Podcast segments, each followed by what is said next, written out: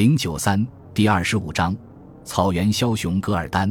公元一六九零年六月，清朝康熙皇帝兵分两路，从喜峰口和古北口两路出击，御驾亲征噶尔丹。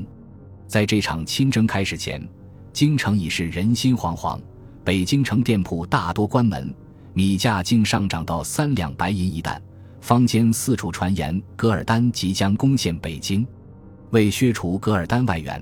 康熙帝先派使节出使俄罗斯，向俄罗斯提出严正警告。在权衡利弊后，俄罗斯对这场战争选择了观望态度，并扣下了噶尔丹先前购买的三千支火枪。与此同时，俄罗斯也在蒙古北部集结部队，观测战事动向。一旦清军作战不利，就企图浑水摸鱼。这次远征，清王朝动用了其在盛京、吉林。北京三地的所有精锐兵马可谓志在必得。行军路上，噶尔丹和康熙两人都在互相麻痹对方。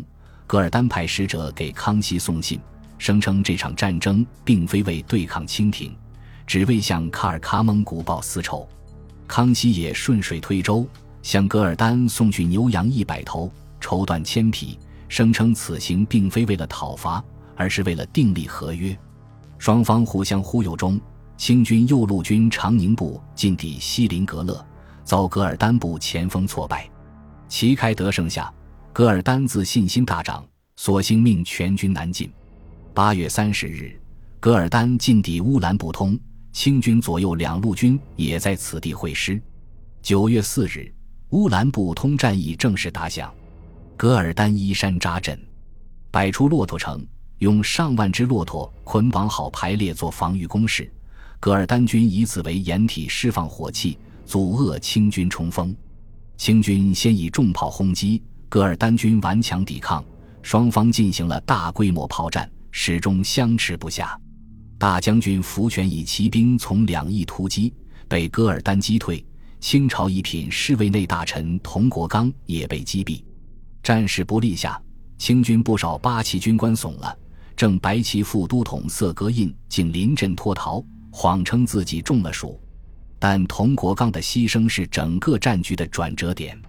在这次冲锋中，清军摸清了噶尔丹骆驼城的主要构造，接着集中火力轰炸骆驼城的薄弱处，坚固的骆驼城终于被打开了缺口。与此同时，佟国刚的弟弟佟国伟绕到骆驼城后方，抄了噶尔丹的后路。前后夹击下，噶尔丹不知到黄昏时分，噶尔丹被迫放弃驼城。率领残部撤入背后山中，至此，横扫草原的噶尔丹已然陷入清军全线包围中。此时的噶尔丹部队伤亡已经过半，一旦清军继续进攻，很可能会全军覆没。危急之下，噶尔丹再次耍诈。当天夜里，他主动派使者找到清军抚远大将军、前敌总指挥福全，要求议和，且言辞极为恭顺。福全顺水推舟，答应了噶尔丹的请求，命令部队停止追击。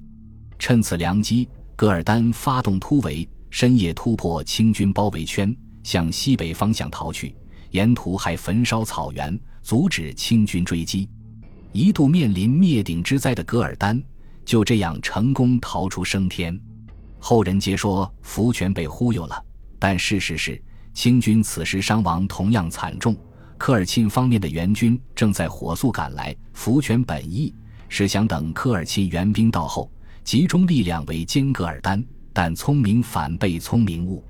战后，福全遭康熙罚俸惩罚，而噶尔丹也祸不单行，逃亡路上军中瘟疫四起，部队损失大半。败回准噶尔后，所部只剩下千余人。乌兰布通之战后，噶尔丹很是老实了一段时间。他一面以科莫多为基地发展生产，恢复实力，一面向康熙遣使谢罪。此时，清朝上下也有声音要求乘胜追击，彻底剿灭噶尔丹。由于清朝此时采用匮乏，康熙并未采纳，只是命蒙古各部对噶尔丹严加监视。同时，清朝在蒙古地区修缮一岛，设立军队，以防噶尔丹入侵。在经过数年休养生息后。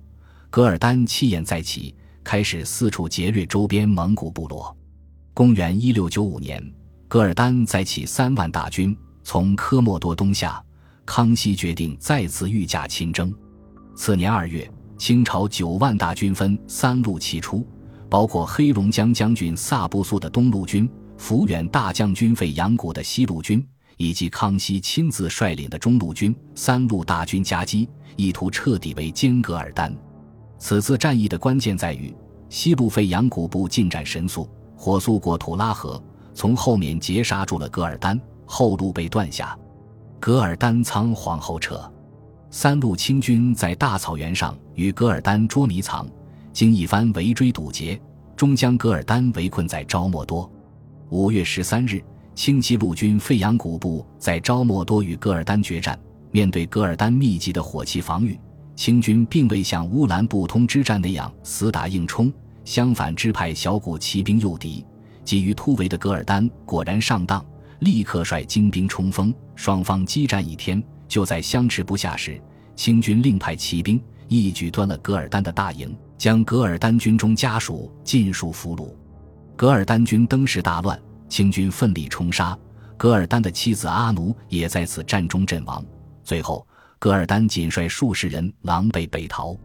就在噶尔丹与清军激战时，准噶尔部后院起火，噶尔丹的侄子策王阿拉布坦发动政变，占领了噶尔丹的老家伊犁地区，自立为准噶尔可汗。众叛亲离的噶尔丹走投无路，率千余残部流落宁夏河套草原。